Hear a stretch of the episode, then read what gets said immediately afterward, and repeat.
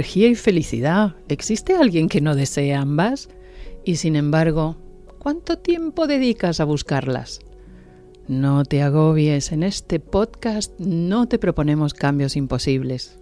Las grandes hazañas son la suma de pequeños pasos. Hola, soy Alejandra Vallejo Najera y cada dos semanas te espero en este podcast de Telva, Energía y Felicidad, un espacio entretenido de menos de media hora. Invitaré a grandes expertos de distintos ámbitos que nos contarán cómo cuidar nuestro cuerpo y nuestra mente. Empezamos.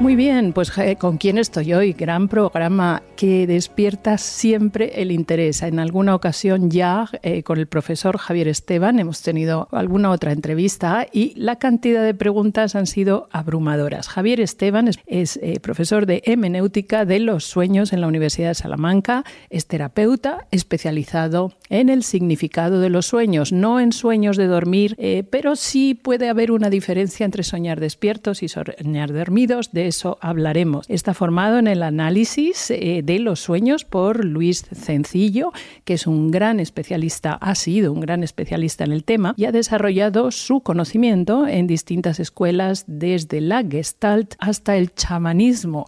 Eh, gracias por estar con nosotros, Javier Esteban, profesor Esteban. Gracias por tus generosas palabras. Cuentas en las muchas entrevistas que se te han hecho sobre el tema que en algunas comunidades de Asia y América se reúnen los habitantes para compartir sus sueños. Y según cuentas, esto es un antídoto contra la locura, contra la eh, desestabilización emocional. ¿Por qué es esto? Bueno, digamos que en algunos pueblos, vamos a decir primitivos, pero que no son tan primitivos en esto de los sueños, efectivamente la puesta en común del sueño supone una terapia de grupo. Hay tradiciones en las cuales lo primero que se hace es reunir a la comunidad y contar los sueños. Cada uno cuenta el sueño que ha tenido y los demás van opinando sobre el sueño o comentando o preguntando sobre el sueño del que lo cuenta. Esto libera un montón de tensiones porque como sabemos los sueños están cargados de significado significado pulsional, significado emocional, significado pasional. En los sueños uno repasa durante la noche lo que le ocurre durante el día y prepara el día siguiente. Y sobre todo uno digiere emociones. Estoy hablando ya desde lo que la última neurociencia nos dice, ¿no? Pues estos primitivos, que no sabían nada de neurociencia ni de neurociencia contemplativa, sin embargo sabían que compartir los sueños era algo bueno para el trato entre los iguales de la comunidad. Y por eso lo, hacían. Esto lo descubren los antropólogos a principios del siglo XX. ¿no? Una pregunta que es casi inevitable. Todos soñamos, porque hay gente que asegura que no sueña. ¿Y todos soñamos aunque no recordemos lo que hemos soñado? Efectivamente, todos soñamos, no se sabe todavía cuántas veces, pero se sabe que soñamos por lo menos durante cuatro o cinco ciclos distintos durante la noche. Se sabe ya además por la neurociencia que en las fases no REM, que se pensaba que no soñábamos, salvo en las fases REM, ¿no? Eh, movimientos oculares rápidos que los movemos, se supone que porque estamos siguiendo nuestros pensamientos.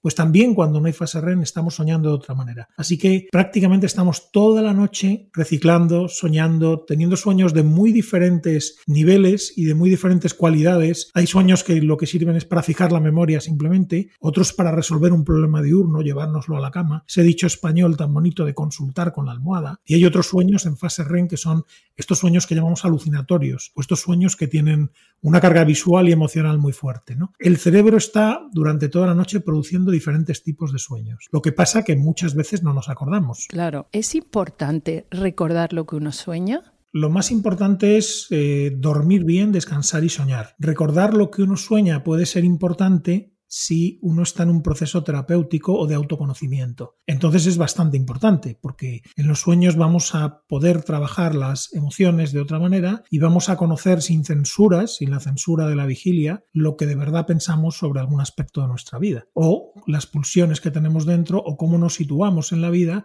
o en qué momento nos encontramos. Así que recordar los sueños además tiene mucho que ver con invocar los sueños. Esto lo sabía la escuela griega y lo sabían los incubadores de sueños que llevan, no ya en Mesopotamia, pero en Grecia por lo menos 2500 años, hace 2500 años que comenzaron a incubar los sueños. ¿Para qué incubaban los sueños? Para, ellos decían, curar enfermedades y para ver futuro. Simplemente lo que estaban haciendo era conocerse mejor a través de los sueños. Uno, si los invoca, lo recuerda. Es decir, si tú llamas al sueño, con un cuadernito de sueños simplemente, con una agendita, grabando los sueños cuando te despiertas, preguntándote durante el día o incluso preguntando a la hora de ir a la cama qué es lo que voy a soñar o cuál va a ser la solución a este problema, tu inconsciente de un modo o de otro te va a contestar. Otra cosa es que percibamos la contestación, ¿no? Es como, como si nos escribiéramos varias cartas todas las noches, dice el Talmud, y no las leyéramos. Si no recordamos nuestros sueños, no estamos leyendo y entendiendo lo que nos estamos contando a nosotros mismos sobre nosotros mismos. En los sueños somos los protagonistas de la película, el que vende bombón helado, el que abre el cine, el director de escena, la pantalla y el sillón. Somos todo en el sueño, ¿no? Eso Jung lo, aclara bien. No deja de ser interesante porque en nuestro momento de vigilia, es decir, cuando estamos despiertos, estamos en el día a día, no dejamos de hablarnos a nosotros mismos. ¿Qué diferencia hay entre este diálogo interno diurno y el diálogo asociado a imágenes que se producen durante nuestro momento de estar en la cama? Pues eso tratamos de saber, eh, digo tratamos de saber, me, coloco en la comunidad científica, lo que sí sabemos es que nos hablamos con una parte del cerebro, que sería la parte, vamos a decirlo para que lo entienda todo el mundo, la parte de los pensamientos racionales está dormida, la parte de la memoria emocional, sin embargo, está muy despierta. Entonces, de algún modo, nos contamos cosas pensando de otra manera, sin la censura de lo racional. Mm, tenemos que tener en cuenta que el cerebro es un proceso de la evolución, que el último cerebro, el, cerebro más moderno es el racional, el sapiens sapiens, etcétera, pero que tenemos un cerebro construido desde lo primitivo y que hay otras partes en el cerebro que pueden estar actuando de distinta manera. Los neurocientíficos lo ven todo con estas luces, ¿no? Dicen, ¿qué zonas del cerebro están actuando cuando dormimos en fase REM, en fase no REM? Bueno, pues se sabe que el juicio racional está parado. Se sabe que la capacidad de moverse tampoco existe. Estamos quietos mientras dormimos. Por eso se producen los sueños de parálisis que tanto asustan a ciertas personas, ¿no? El sueño de parálisis, tanto el de que no llego al examen, corro mucho, la mano no escribe, pierdo el avión, o simplemente el sueño de parálisis que me despierto estoy todavía en parálisis, lo que llaman ellos parálisis, es decir, entre una fase y otra del sueño y veo una ligera alucinación en el cuarto.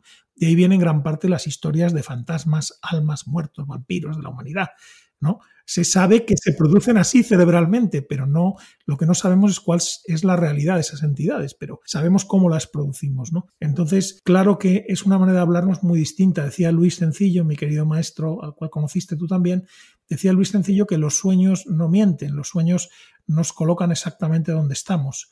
Lo que pasa que no hay que olvidar que en el sueño esta es una pregunta típica. Somos todo y también los personajes del sueño. Es decir, si, si yo estoy soñando con, con, mi hija, estoy soñando con lo que resuena de mi hija en mí. No solo con mi hija, tiene esta doble cara al personaje, ¿no? En una de tus publicaciones dices que inicialmente, cuando te empezaste a interesar por este tema, te parecía que soñar era un acto poético involuntario, pero ahora sabes que ni siquiera es fruto del reseteo mental. ¿Qué pasa entonces? ¿Qué son los sueños entonces? Pues esta es la pregunta que si tú se te pudiera responder con pruebas, nos darían el premio Nobel a ti y a mí. Porque serían, están, mira, el Departamento del Gobierno de Estados Unidos de Obama ha dedicado la mayor partida de investigación, mayor partida de investigación en medicina, a saber cómo nos funciona el cerebro. Entonces todavía estamos, no voy a decir muy lejos ni muy cerca, pero estamos tratando de comprender qué es esa maravilla que tenemos encima del cuello, sobre la cabeza, ¿no? Cómo funciona nuestro cerebro. Sabemos mucho más que sabía Freud sobre los sueños. Hablaremos de los sueños más, más repetidos en la, en la, mayoría de la población, porque hay unos sueños como muy repetidos. Hablaremos de ello. Bueno, perdona que te he interrumpido. Exacto. Nada. Entonces, cuando empiezan los norteamericanos a hacer estos trabajos de campo, los, los, los, psicobiólogos, los neurocientíficos, se dan cuenta efectivamente, como pensamos casi todos, que la mayoría de nuestros sueños son una tontería, porque son incongruentes, porque no cuentan nada que Ojo, hay sueños y hay sueños, pero muchos de ellos en fase REM son incongruentes. Entonces llegan a la conclusión los neurocientíficos, además que ven, empiezan a observar que la parte del cerebro que atañe al juicio racional no funciona, pues esto está claro, es como un basurero de teléfono, donde vamos eliminando los archivos que no sirven para nada. Pues no, porque continúan investigando y empiezan a hacer pruebas tan sencillas como tocar un, tocar un trocito pequeño de una partitura de piano. Si alguien está estudiando piano la toca por la mañana y la toca por la tarde y la vuelve a tocar por la tarde, digamos que tiene un aprendizaje de un 20%. Si la toca antes de dormir y la toca por la mañana, de repente ha aprendido un 40%. Por primera vez antes de dormir. Entonces, ojo, ¿para qué sirven los sueños? No sabemos muy bien qué son todavía los sueños, pero sí sabemos que sirven para fijar la memoria, para adaptarnos a lo que pueda venir, por ejemplo, parte de las pesadillas para eliminar o drenar traumas y para saber quién somos y dónde estamos. Claro. ¿Cuáles son? A ver, vamos a hablar de sueños más frecuentes porque seguro que a las personas que nos están oyendo les interesa enormemente. ¿Es universal en razas, países, culturas, religiones soñar cosas parecidas en relación a, a buenos sueños eróticos, iniciáticos, pesadillas, caídas de dientes? Que uno vuela, en fin, ¿hay diferencia entre distintas culturas? Eh, y luego, ¿cuáles son las temáticas más universales? Buena pregunta y no fácil. Vamos a ver, lo que dice la, antropología es que el sueño parece estar en función del imaginario. ¿Qué es esto del imaginario? Buena pregunta, ¿no? Se estuvieron reuniendo los mayores científicos después de la Guerra Mundial y los mayores filósofos para saber qué era esto del imaginario, ¿no? Porque no, no se entiende muy bien lo que es el imaginario. Es como si fuera un mundo de las ideas platónico, pero del que formamos parte. ¿Quién sueña? ¿Somos soñados? Eh, ¿Con qué parte de nosotros comunicamos? Porque hay sueños que nos vienen como desde arriba. Entonces parece que los sueños están eh, relacionados directamente con el imaginario. Pongo un ejemplo muy simple. La gente hoy no suele soñar con caballos. La gente a principio sí lo soñaba muchísimo con caballos. ¿Con qué sueña hoy la gente? Con coches. No sueña con caballos. La, digamos que mm, el discurrir de su vida suele ser metaforizado a través de un sueño de coches. Por ejemplo, voy en un coche a toda velocidad el asiento atrás, pero es que no veo al conductor. Sueño bastante terrorífico. O voy en un coche que se queda atascado en una cuesta y no puedo subir. Y al mismo tiempo está teniendo dificultades evidentes, pongamos, en el trabajo. Antes se soñaba con caballos y nos vamos a los griegos, al diccionario de sueños, famoso, ¿no? Pues está lleno de sueños con caballo. Hoy casi nadie sueña con caballos. Ojo, Están ahí los sueños con caballos. Entonces, cada pueblo de algún modo sueña con sus mismos imaginarios, con lo que percibe en el diurno. Pero en los sueños, también está descubierto, hay una parte que no solo viene del diurno, hay una parte mítica, arquetípica de símbolos que son universales. Por ejemplo, Claudio Naranjo explica que, no son sueños exactamente, pero que en sus primeras experiencias con, con, la ayahuasca, con diferentes tipos de gente en diferentes lugares del mundo, aparecen los mismos arquetipos. Hay sueños arquetípicos universales. Por ejemplo, volar. Mm, el occidental es más dado a volar en avión. y el español en Iberia, no voy a hacer un chiste, pero, pero el indio, pero el indio sueña de volar, con volar de otra manera el indio de la India o el indio americano. O una persona que vive en el campo en Australia, que es un aborigen, sueña con un vuelo distinto, normalmente identificado con un animal, mitológico o no, pero no con un avión. Pero el sueño de volar o el sueño de caída de dientes famoso, pues son universales, por supuesto.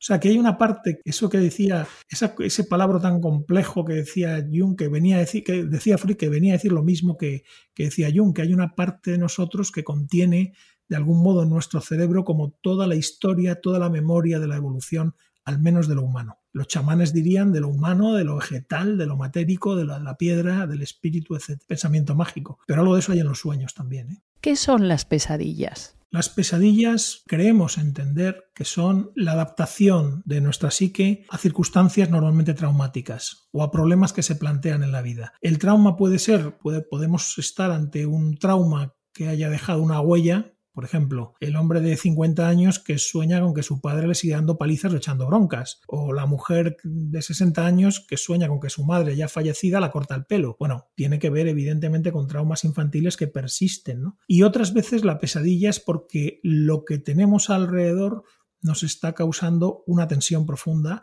y nos está provocando un desazón que se traduce en un pensamiento nocturno metafórico. Por ejemplo, eran muy abundantes las pesadillas de pinchazos o de muerte en la pandemia, o de gente encarcelada o de gente paralizada. Porque claro, en el fondo gran parte de la población nos sentíamos como encarcelados de alguna manera, ¿no? Como reprimidos de alguna manera y se manifestaban un montón de pesadillas. Cuando cambiamos de trabajo, cuando se nos cae la relación sentimental, cuando tenemos un accidente de un ser querido, etcétera, etcétera, o cuando tenemos una complicación aparece la pesadilla. ¿Qué función parece que tiene la pesadilla? Pues parece que la de drenar el propio trauma o acostumbrarnos a lo que pueda venir. El cerebro hace por la noche como predicciones. Entonces, eso que decía Jodorowsky de que mm, te pueden pasar, mm, hay 10.000 caminos, no habrá más ni habrá menos, pero tienes 10.000 posibilidades. Pues el cerebro, de algún modo, va asomándose a las posibilidades que a veces son temerosas. La intuición de que nos van a echar de un trabajo, por ejemplo, pues genera pesadillas. Tratamiento de las pesadillas, pues en Estados Unidos están ya con las sustancias, como no. y hay hay una sustancia que es un uso derivado de, un, medicamento para bajar la tensión que tiene unos efectos colaterales con el cual parece que desaparecen las pesadillas. Yo no voy a decir el nombre porque como esto no está testado, no sé si está aprobado por la agencia del medicamento, lo que no quiero es que vaya gente a la farmacia, compre el, el hipotensor y se tome las pastillas, porque apenas hay dos o tres experimentos. Pero parece que funciona. ¿eh? Desde el punto de vista de análisis mental y la gestión terapéutica, ¿tú cómo haces? O sea, viene una persona, normalmente vienen a ti porque tienen pesadillas. Efectivamente, hay, hay dos, dos, como dos grandes caminos en la última eh, terapia de las pesadillas, que está muy difundida en Estados Unidos sobre todo. Uno es nuestro clásico camino que venimos del análisis o del psicoanálisis, que es asociar la pesadilla con un trauma preexistente entender la causa de ese trauma, el origen, que el trauma ya pasó o no, trabajar sobre el trauma. Pero hay otro sistema cognitivo-conductual. Si hay, un, si hay un sistema que se emplea desde hace 20 o 30 años que funciona relativamente bien, que es la reescritura, es cognitivo-conductual, es la reescritura de la pesadilla con un final distinto. La reescritura constante, escritura constante acompañada de un terapeuta, con diferentes posibilidades para la pesadilla, repetitiva, poco obsesiva, y el recuerdo de la reescritura de la pesadilla cuando la pesadilla se repite antes de dormir. Y no sabemos por qué da buenos resultados, una cosa tan tonta. Tú a lo mejor lo sabes, Alejandra. Y sin embargo, qué pereza tiene la gente ahora que nos hemos acostumbrado a escribir eh, emails o correos electrónicos así breve, todo muy breve, mensajes de WhatsApp, eh, reescribir cuando le ofreces a la persona a la que estás tratando, sea cliente, sea paciente, escribe, reescribe, uy, qué pereza, qué pereza. Y sin embargo, qué terapéutica es la escritura automática. ¿eh? Pero vamos a sintetizar los sueños repetidos más frecuentes, qué significado tienen, si es que se puede valorar un significado generalizado. Entiendo que cada persona eh, es víctima o, agente de su circunstancia y no se puede generalizar lo que significa, por ejemplo, soñar. Eh, algo que yo a mí me pasaba, por ejemplo, cuando estaba estudiando la carrera, soñaba que iba en pijama a la universidad y que, y que nadie se daba cuenta, salvo yo, que iba inadecuadamente vestida, por no decir que personas que sueñan que van desnudos por la calle y no entienden cómo nadie se da cuenta, pero lo pasan fatal. ¿Qué significado tiene eso? Bueno, en el caso empezamos por el último que es más aparente así, el, clásico sueño que yo creo que todos hemos podido tener en alguna medida, que es el sueño de la desnudez. En sociedad, la desnudez en sociedad. Lo tuyo era un sueño que era el pijama en sociedad, que tiene su interés, ¿no? Bueno, debía ser pudorosa o algo así. sé si podrías controlarte, pero quiero decir, cuando tú te encuentras desnudo en sociedad y no te ven, parece normalmente suele ser porque estás mostrando algo de ti que no habías mostrado y dependiendo del sueño puedes temer la reacción social o no, pero te estás mostrando en principio de una manera auténtica. Bien, no, no es una apología del nudismo, sino que suele coincidir con lo que se ve en terapia. El pijama sería algo como intermedio de estoy mostrando una intimidad mía, pero todavía me guardo, todavía tengo una, no voy a decir una máscara, todavía tengo un velo que de alguna manera me protege. Como decimos, estas interpretaciones no pueden ser nunca universales, sí, sí bastante generalizadas, pero no universales, porque cada persona sueña determinadas cosas en función de unas circunstancias concretas, ¿no? unas circunstancias precisas. Yo recuerdo perfectamente que eso me pasaba en época de exámenes, por ejemplo. Pues tendríamos que ver este sueño, eh, tú tendrías que ser tu pijama. soy, fino, soy transparente, soy bonito, soy, ¿no? Interpretación de uno de los sueños que tú mencionas, lo has mencionado en varias ocasiones, que se me caen los dientes. Además, sueño universal. En otras razas y países, culturas, religiones también sucede. ¿Qué significa? Soñar que se te han caído los dientes o que se te están cayendo. Pues aquí hay una también gran pelea entre los neurocientíficos que dicen que hay una serie de recuerdos de la caída de dientes de leche original o bueno, en realidad suele coincidir con momentos de la vida de la gente en, el, en los cuales se produce una maduración forzada, porque las circunstancias te empujan a madurar, porque o has tenido, esperabas un hijo, tienes dos, o te han echado el trabajo, o tienes que presentar un artículo científico, y normalmente coinciden con estos periodos, pero cada uno es un mundo. Otras veces, cuando vienen acompañados de, de fases depresivas, tienen que ver más con un sentido de descomposición, descomposición estructural de la persona. ¿no? Son un mundo solamente en el, en el o, bien en el autoconocimiento mediante llevar un cuaderno y estudiarse y conocer sus símbolos, o bien con la interpretación o el acompañamiento, podemos verlo en cada persona. Caballo, sueño con caballo. Pues no es lo mismo una chica joven que sueña que hay un caballo negro en su patio, eh, un caballo muy masculino, que no sabe qué hacer en el patio y es, y es un caballo gigante, llega hasta el tercer piso y que ella va a relacionar con, una, con, con, con una actitud sexual suya que un señor que es un jinete y sueña con un caballo que gana una carrera, o como cuando un terapeuta sueña que está descuartizando carne de caballo. es que... La pregunta del millón, el sueño erótico más repetido. El sueño erótico más universal suele... Vamos a ver, yo, yo, distingo, no para enrollarme, pero distingo entre el sueño erótico y el sueño sexual. Sueño erótico suele aparecer uno o una desconocida con ciertas características míticas, pues un caballero, que, pero qué caballero, qué elegancia, qué barba, qué, qué bastón, cómo me coge la mano, o una mujer normalmente en el caso del inconsciente o el imaginario español es eh, parece un chiste, pero aparece mucho la figura de la dama rubia con pelo largo y que normalmente los soñantes identifican con la rusa.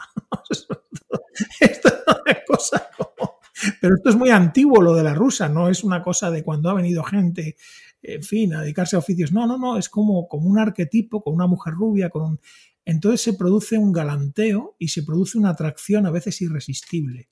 No por estos dos personajes, sino por otro cualquiera que aparezca, normalmente, no siempre, del otro sexo y se produce algo como si realmente te tiraran del corazón y te fueras a fusionar con esta persona. Es como una liberación que quizá la persona no se está permitiendo en su vida diaria, en su vida normal o con sus parejas normales, me imagino, ¿no? O habitual, en parejas habituales. Puede ser. Si, si vamos a algo un poco más esotérico, diríamos que el hombre se encuentra con el ánima, dice Jung, esto es como de, grado 32, y la mujer se encuentra con el ánimo. Es decir, te encuentras con aquella parte femenina o masculina que te corresponde para tu completitud y que no encuentras en la vida. Entonces son esos flechazos en los sueños, eso es erotismo, no hay, no hay sexo, no hay dale que te pego. Normalmente el sueño sexual está vinculado con personas del entorno, una vecina, un vecino, un jefe, eh, un amigo de la infancia, un exnovio, y aquí sí que hay normalmente movimiento sexual. Intercambio de fluidos. Intercambio de fluidos y de espíritus, ¿no? Y ese es el sueño sexual que no es el sueño erótico, claro. El sueño erótico es, diferente. Tiene más que ver, por ejemplo, un, artista sueña que encuentra por fin su ánima y entonces la ve en forma de mujer medieval que toca un arpa, porque él, bueno, pues ahí hay un encuentro, digamos, que está como diría un materialista maquillado, pero yo creo que está embellecido porque hay un encuentro de otro nivel de la psique, ¿no? No, no un nivel pura y claramente sexual. Luego todo lo sexual, pues claro, desde Freud se ha exagerado muchísimo, ¿no? Y ya la última pregunta, ¿cuándo conviene ir a una terapia con una persona como tú, que eres especialista en interpretación de sueños? ¿Qué le tiene que pasar a la persona para que tú digas, te convendría una terapia, te ayudaría enormemente? En primer lugar aparecen las pesadillas, los problemas con las pesadillas, que suelen ir asociados a problemas con el sueño también. Esto es un, primer eslabón que es muy básico. Claro, miedo a, miedo a meterte en la cama y a dormir, por lo mal que lo vas a pasar con no esa... No puedo reponer, no puedo que, que el cerebro evolucione mi memoria, entonces estoy en riesgo. Entonces si puedo lo trato y voy con las pesadillas. Pero hay también gente que viene por crecimiento personal, porque, por ejemplo, tiene un sueño que se le repite continuamente, Fritz Perls diría, hay una cuestión pendiente, ¿no? Él enseguida lo llevaba y mediante una dialéctica conseguía saber cuál era esa cuestión, ¿no? Pues eso, la, señora que pierde el tren todos los días. Resulta que el tren que está perdiendo es la relación afectiva con su hijo, ¿no? Pues, pero que se le repite y que te viene un sueño 20 veces, o que no apruebas el examen, o que no puedes salir corriendo, o que te agreden o que te violan. O que... Entonces, en el sueño repetitivo obsesivo también hay un indicio para poder ser tratado. Y luego viene gente que simplemente son terapeutas y que lo que vienen es a aprender a cómo emplear en terapia los sueños o gente que lo que quiere es saber qué quieren decir sus sueños. ¿no? Son cuatro grados distintos. Como han visto, señoras, señores, eh, hablar con Javier Esteban es quedarse corto siempre, que es lo que nos ha pasado a nosotros. Te encuentran Javier Esteban en eh, la página web círculodesueños.com, donde tienen toda la información acerca de cómo acceder a ti. Qué gusto ser alumna tuya. Yo envidio a tus alumnos, lo deben pasar genial en tu clase. Te doy las gracias por habernos acompañado. A mí personalmente un día más en eh, una entrevista nueva. Todos mañana, cuando nos despertemos, vamos a apuntar lo que hemos soñado para poder ayudarnos a nosotros mismos a reorganizar nuestra biografía. Muchísimas gracias y espero que vuelvas pronto con nosotros. Pues devolverte que siento una gran admiración por tu trabajo y tu obra. Estoy muy agradecido porque de vez en cuando nos podamos ver en, estos programas maravillosos que haces. Y he aprendido mucho de ti, Alejandra. Hasta pronto.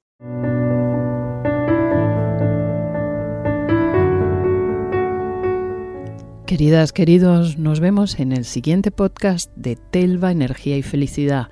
Será dentro de 15 días. Hasta entonces, cuidaros mucho.